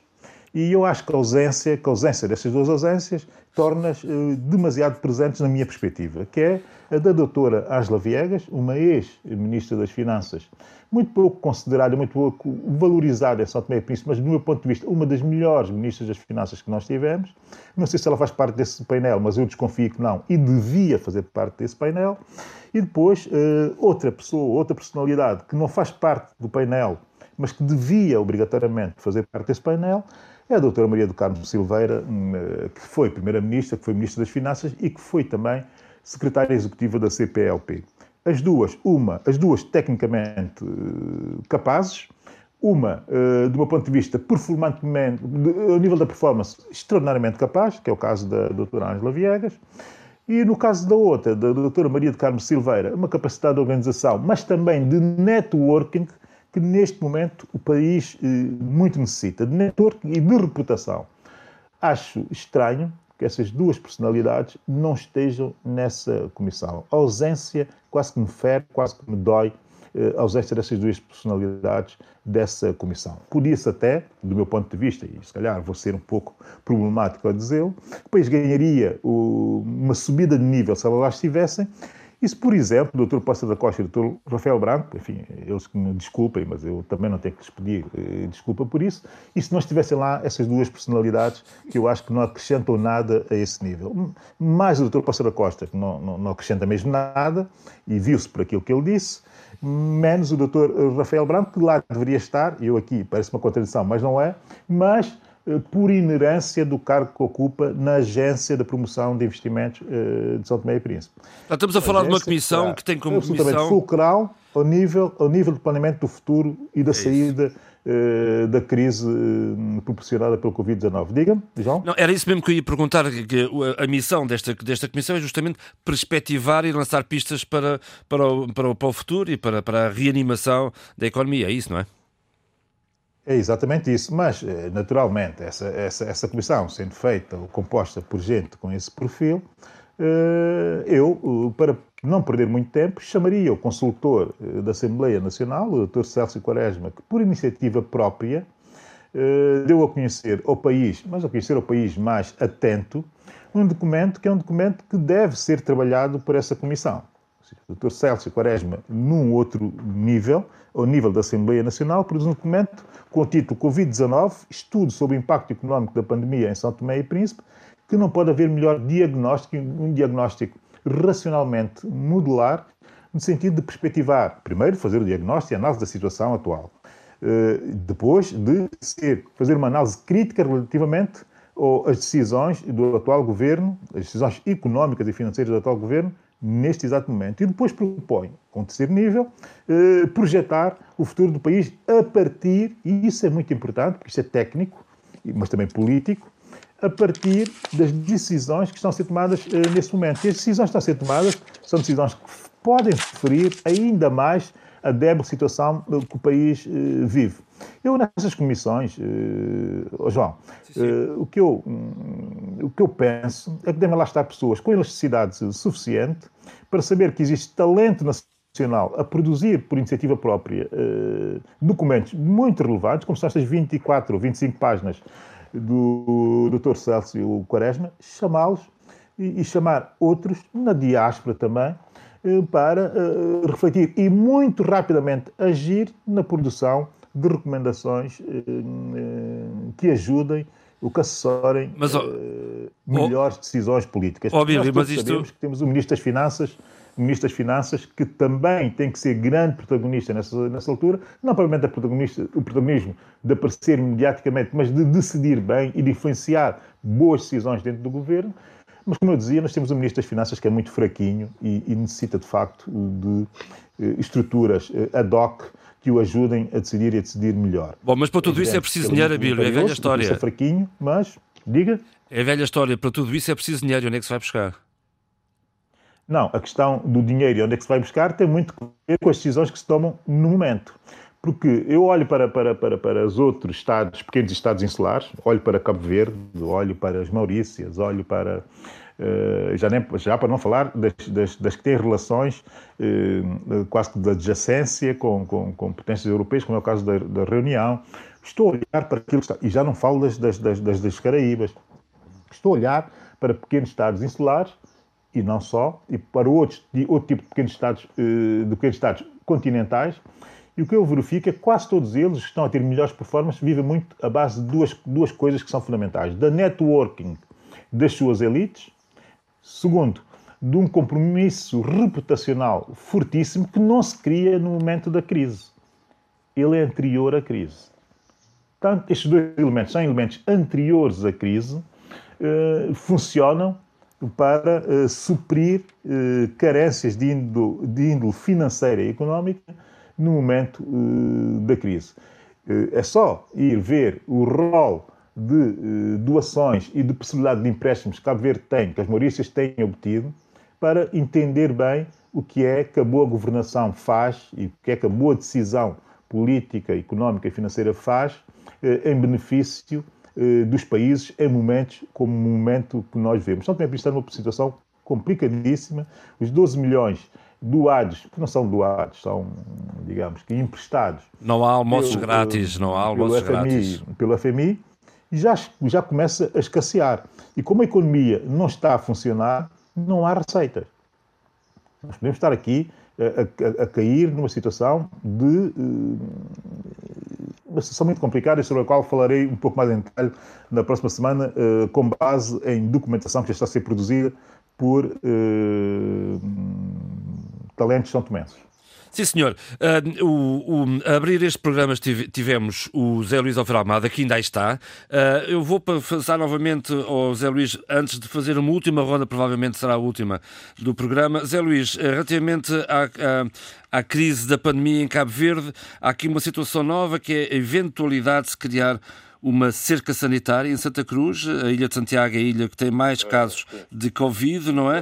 é? Até agora estavam concentrados na cidade da Praia, eh, mas é difícil mantê-los ali. Espalharam-se para o interior, para Santa Cruz, e agora há esta possibilidade da crise da cerca sanitária. Sim, mas antes, antes de ir à Covid, vou fazer quase com o relatório pormenorizado. Calma, não, é capaz de não haver tempo para isso. É capaz de não haver tempo para o relatório, calma. gostaria só de, de concluir o meu raciocínio no tema anterior, porque fui, fui interrompido e não pude concluir e quero evitar qualquer mal-entendido à volta da questão. Para dizer só que é preciso ver muito bem a história das personalidades históricas que se propõe, cujas estátuas se propõe remover, porque se há aspectos negativos do percurso dessas personalidades, por exemplo, a participação de Diogo Gomes, coisa que eu não sabia na, no tráfico de escravos. Uh, ele também foi o, um dos descobridores de Cabo Verde. Uh, a história de Sada Bandeira, que é o, a personalidade histórica que levou a cidade da praia à, à categoria de cidade e, e a praia, a capital definitiva de Cabo Verde, depois de anteriormente ter assinado o decreto de transferência da capital para o Mindelo, que coisa que não aconteceu. Serpa Pinto, que foi um explorador no sentido geográfico do termo, portanto, do mapa cor-de-rosa, como sabemos, o Alexandre etc. O que eu penso é que deviam ser construídas mais estátuas mais oh, oh, Zé Luís, novos heróis. Percebemos isso. Está-se a repetir, peço desculpa, peço desculpa, está-se a repetir, Zé Luís. Já percebemos isso ao princípio, na, na sua, isso, isso, já entendemos isso na sua intervenção não. inicial. Está-se a repetir, Exato. peço desculpa. E, e o tempo é, o tempo é importante. Faz tema, favor, não, está terminado. Para terminar Fa... este tema, dizer que, curiosamente, uh, as estátuas, uh, o memorial Amica Cabral, uh, a estátua da Amica Cabral no memorial Amica Cabral e o seu busto em Santa Catarina, na cidade da Sumada, e curiosamente foram, foram edificados no tempo do MPD, muito pelo trabalho do poeta Mário Fonseca e do ministro... Já percebi que parecia este tema mais importante que a Covid. Podemos passar à Covid agora, por favor? Agora, vamos passar, mas é que eu fui interrompido da outra vez. Ao fim de 13 minutos de intervenção, faça favor. Exato. Portanto, há quanto a Covid, portanto, há várias, há várias novidades. Para já há um sexto óbito na Ilha do Sal, um homem de 50 anos que tinha também outros problemas de saúde. Há novos casos, há 41 novos casos nas últimas 24 horas e três casos, há três casos, isso é importante, três casos confirmados em Santo Antão, no Conselho da Ribeira Grande. Portanto, neste momento, há cerca de, há, portanto, 657 casos uh, de, de, de, de, infectados em Cabo Verde, dos quais 297 recuperados e 356 ativos. Na Ilha de Santiago, portanto, há, há um crescimento, para além de, casos novos uh, em Santo Antão, como já vimos, e também no Sal.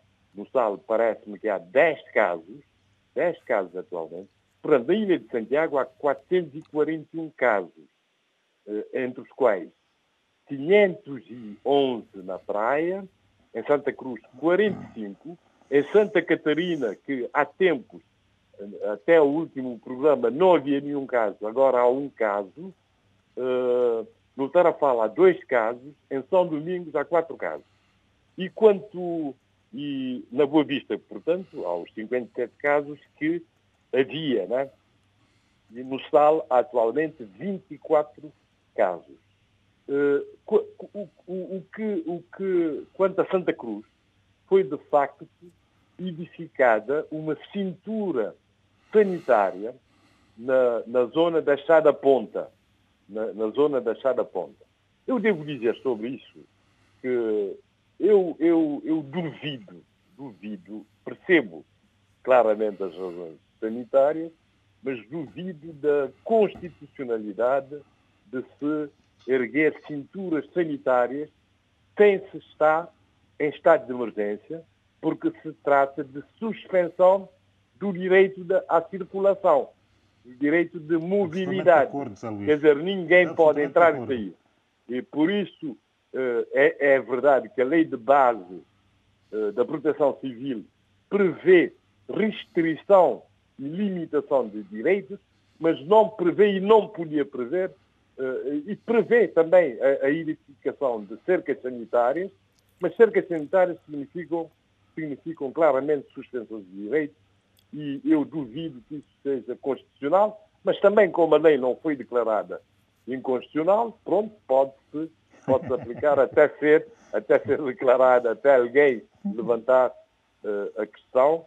Parece-me que é o relatório que tinha que fazer uh, sobre a situação da Covid, portanto, como vimos, há, vários, há várias circunstâncias novas, tudo isto dito pelo uh, eh, Dr. Jorge Barreto, que é o diretor dos Serviços de Prevenção e Controlo de Doenças, e que também informou que até agora foram feitos, foram feitos mais de 20 mil testes, testes rápidos e testes PCR. E, portanto, vai-se avançando com esses testes e detectando novos casos, se bem que também ele falou da questão uh, da, da, da, imunidade. Como se sabe, quem é infectado depois torna-se imune, depois há os assintomáticos que nem sequer dão conta que, que estão doentes e que depois podem.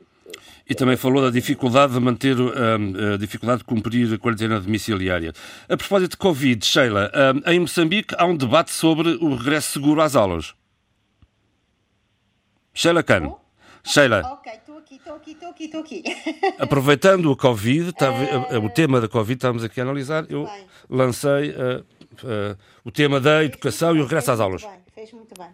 É um tema que nós não temos explorado com frequência ou quase nada aqui. Falando há pouco, eu gostei muito do, do jogo de palavras do, muito interessante do, do das ausências e presenças, mas é realmente um tema um pouco ausente aqui neste, neste programa. Mas é um, é um cenário, uma realidade com que tem sofrido uh, imenso com a questão uh, do Covid. Tem revelado imensas vulnerabilidades dos próprios alunos. Alguns alunos têm capacidade para responder a este desafio do, do, do ensino à distância, outros não o terão. Uh, relativamente ao, ao, que se está a passar em Moçambique, há realmente o debate, uh, nomeadamente uh, o reitor da Universidade Eduardo Mondlane veio falar sobre a questão de como vai ser a retoma das aulas, quais foram também as implicações do Covid e do confinamento social, porque algumas das aulas que exigiam pela sua dinâmica e pela sua natureza a, a, presença não foram possíveis. Presença. A parte a sua, a, obrigada, Abel. A sua presença, nomeadamente as, as, aulas laboratoriais, não foram possíveis. As aulas ao nível teórico, essas logicamente podem continuar. E, portanto, há aqui esta ideia de que o, o, o, o Covid-19, a situação do confinamento social, a presença das pessoas vai ter aqui, vai ser uma equação muito, muito desafiadora e desafiante, e portanto isto está em, em, em pleno debate em Moçambique, nomeadamente uh, entre uh, o governo as autoridades uh, ao nível de, do ensino e também, logicamente, os pais e os seus alunos. Não só ao nível do ensino superior, logicamente, mas também ao nível de outro tipo do ensino uh, uh, mais abaixo do ensino superior. Para terminar, e porque sei que temos pouco tempo, eu queria só chamar a atenção e agradeço também ao João Pereira esta chamada de atenção que eu depois fui explorar esta, esta, esta notícia, a detenção de dois jornalistas que são acusados de, de uma falta de ética ao nível da sua, da sua, uh, da sua uh, atividade profissional. Uh, acontece que na província de Sofala, dois jornalistas aparentemente foram subornados, estão presos o, o funcionário do estabelecimento uh, que tinha sido filmado e que estaria, seria matéria para um artigo uh, é, um, um, é um, um, deputado da Frelimo que terá subornado e, uh, estes jornalistas. Segundo Tomás Vieira, Tomás Vieira Mário, presidente do Conselho Superior de Comunicação Social, desconfia de que toda esta situação foi uma espécie de cilada. Bem, Uh, veremos na próxima semana o que é que acontece. O que é que, porque é que eu chamei este, este assunto uh, uh, para, para parece, o nosso debate? Parece uma história mal contada, diria. Mas isto é importante porque é que realmente os jornalistas em Moçambique, neste momento, são um, uma profissão, uma área profissional altamente vulnerável e fragilizada. Basta ver o que tem acontecido uh, no norte de Moçambique, com o desaparecimento, o sequestro de jornalistas, situação que, que continua muito pouco esclarecida pelo governo, pelas autoridades policiais e, portanto, também usei esta, esta situação uh, para alertar para uma maior não conhecimento como há pouco, como comecei esta nossa, a, minha, com a minha intervenção neste debate, mas com o reconhecimento que é preciso fazer muito mais do que se está a fazer e que realmente nós às vezes esquecemos que o papel que os jornalistas têm uma situação muito frágil. Temos visto uh, esta situação nos Estados Unidos, a quantidade, e noutros países, não é só nos Estados Unidos, estou só a lembrar, no México são assassinados por dia, uh, não diria centenas, mas muitos uh, jornalistas. e, portanto, gostaria de chamar a atenção para esta situação que eu acho que é grave e que valeria a pena uh, debruçarmos sobre ela, embora com a celeridade que temos neste momento. Muito bem, meus amigos, temos 10 minutos até ao fim do programa.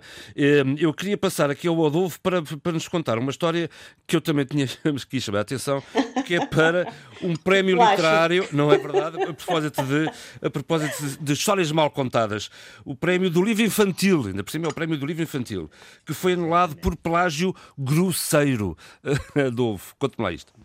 Sim, é, mas antes disso, e dado que foi, foi feita a transição da Sheila para mim, há bocado, quando ela interveio sobre Moçambique, na primeira vez, é, ela disse uma coisa muito interessante, que é a história de Moçambique não é a história da Frelimo e é, da Renamo. Isso é verdade. No entanto, neste momento ainda elas são determinantes é, nas viragens históricas ou não.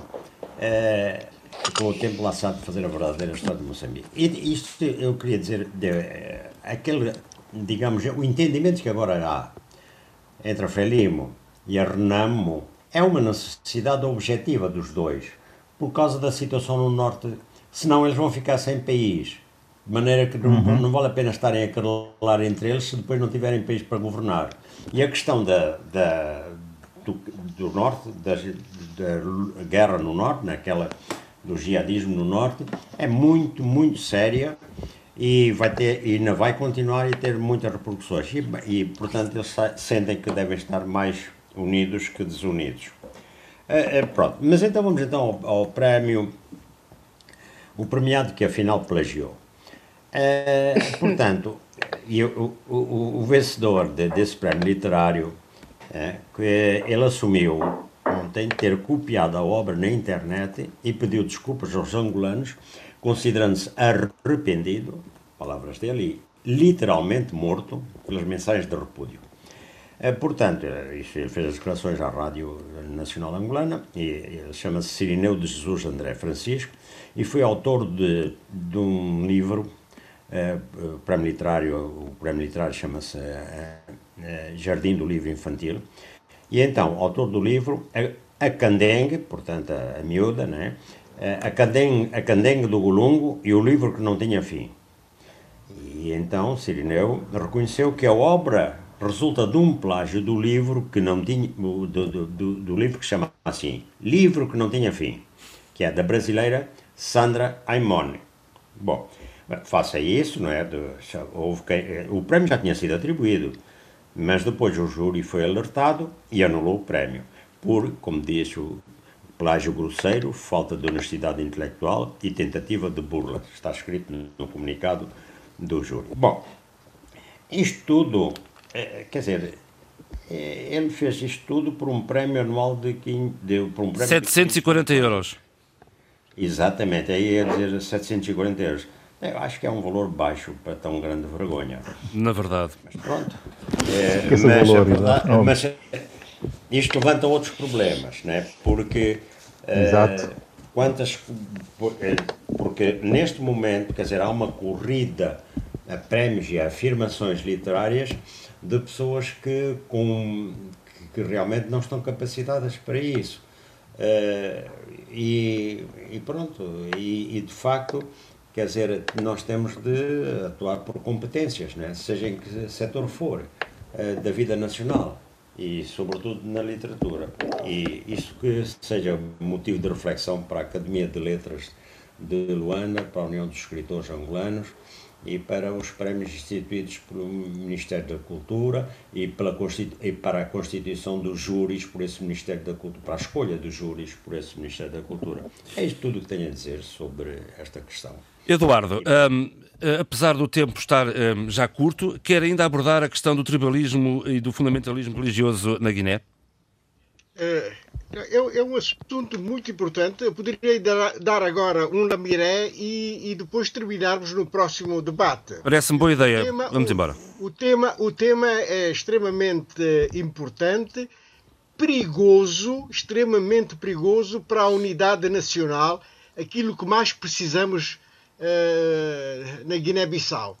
É? Uh, a questão é, é, o seguinte: é de, a situação é tão, tão preocupante que surgiu um movimento cívico guineense de luta contra o tribalismo e o fundamentalismo religioso. O dirigente que, que está à frente desse movimento chama-se Elder Té e, e, aponta o dedo uh, acusador à classe política guineense. E ele tem toda a razão. Uh, sempre que estamos uh, em campanha eleitoral, utilizam-se uh, erradamente, sob o meu ponto de vista, a questão étnica ou a questão religiosa, como se esses dois elementos fossem suficientes para, para captar os votos, os votos, enfim, que se pretende, que se pretende obter, obter. E isto, isto é muito mau de facto, é no período, nos períodos eleitorais é que surgem essas, essas, esses discursos eh, que eh, revelam, de facto, uma falta de, de, de consciência cívica e, e, um, e, a falta de sentimento de uma verdadeira unidade nacional. Aquilo que a Guiné-Bissau deu, deu lições deu lições de facto a, a, a, a, outros países, não é? de, de, convivência étnica e religiosa. Sem convivência religiosa, étnica e religiosa. Sem, exatamente. Sem qualquer problema. Sem, sem, sem qualquer problema, não é? E, e nós obtivemos a nossa independência, fizemos a nossa luta de libertação com a participação de todos os guineenses, não é? de todos os guineenses, independentemente da sua origem étnica, não é? racial, embora eu seja muito muito crítica em relação à matéria das raças. As raças não existem e, portanto, existem homens. E, portanto, a, a nossa luta foi feita com uma grande, grande, grande unidade e um grande sentimento de pertença a um mesmo a um território e a um mesmo objetivo, não é? E, e portanto julgo que É, é... Este movimento, este movimento dirigido por Helder Té, é, eu só desejo muita, muita coragem, muito, muito dinamismo, porque, e, e, porque ele pôs a mão na ferida, levantou, criou este movimento, é, tem apoio, a juventude a juventude tem tudo, muito a dizer sobre esta, esta, essa questão, não é? De resto, lembramos. evitar Sim, sim, é, é isso mesmo. De resto, lembramos que há 20 anos atrás um senhor de Barreto encarnado veio, veio levantar os balanças uh, um, e criar uma crise Exatamente. que não existia. Bom, estamos a 5 minutos do fim. Eduardo, eu continuo consigo, já agora para nos dar a sua, a sua, a, a sua uh, proposta uh, da semana, a o livro. Proposta de leitura é, é, é, é na área da economia, mas não é preciso ser-se economista para ler o livro que eu vou propor. O livro é do professor uh, Mário Morteira, infelizmente já desaparecido. Uh, ele era professor de, do antigo ICHEF, Instituto Superior de Ciências Económicas e Financeiras, mais tarde ISE, Instituto Superior de Economia, atual ISEG. Uh, e, e, o título é A Economia em 24 lições. É extraordinário, é um livro fácil de, de fácil leitura, mesmo para as pessoas uh, não economistas, não, não economistas, e que uh, é um livro que, que nos permite entrar nos grandes temas e nas grandes questões económicas, mas numa linguagem muito simples, muito simples. Não tem formas matemáticas, tem alguns gráficos, mas é um livro que eu recomendo vivamente. É da editorial Presença e já vai na quinta ou sexta edição. Tal é a procura deste mesmo livro. Muito bem. Sheila, o nosso amigo Patudo também está, creio que concorda com a proposta do Eduardo. Oh, Qual é a sua proposta? ele é cão de uma vizinha minha. Ela deve estar perto dele e, portanto, sempre que ela está perto, ele ladra para chamar a atenção. Manda, ele já faz manda, manda o cumprimento, manda o cumprimento, seu chefe. Faz parte ele quer ouvir o programa, ele quer ouvir o programa e não o deixam, não se faz. Não, o, o Jorge diz que é o sétimo, é o, sétimo, é o sétimo debatente, não é? Ora, aí está ele. Exatamente. Sheila, vamos à proposta. Bem. Olha, eh, eu nas próximas semanas, caso com alguma, alguma criatividade no meio, eh, farei a recomendação de alguns livros porque já chegamos aos cinco finalistas para o Nobel da Literatura 2020. Vou sugerir um livro que eu li absolutamente formidável da escritora finlandesa Sofia Ossané, uh, A Purga, uh, publicada pela Alfaguara em 2011, que é um excelente livro e acho que foi uma grande aposta para o Nobel da Literatura. Abílio. Uh, no meu caso, uh, Mantia de Oará, uh, o livro que está traduzido para português, Não Arredamos Pé, o título é em, no original No Pabo G, da coleção Raízes da Europress. O livro foi editado em Portugal, uh, traduzido em 2008, foi editado originalmente em 2003 e é uma homenagem do Mantia de Awará, um dos grandes e mais proeminentes uh, pensadores africanos da atualidade, um panafricanista ou pós-panafricanista, se quisermos.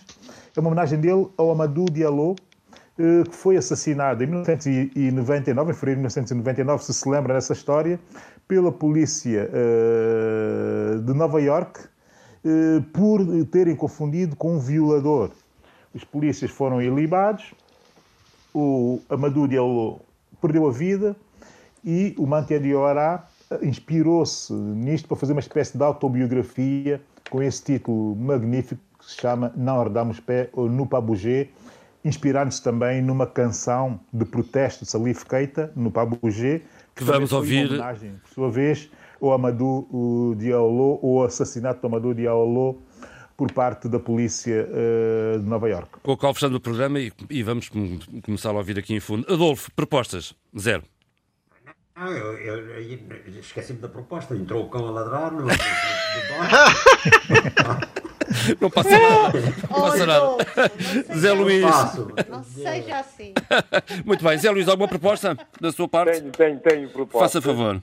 Tem a ver com o tema inicial.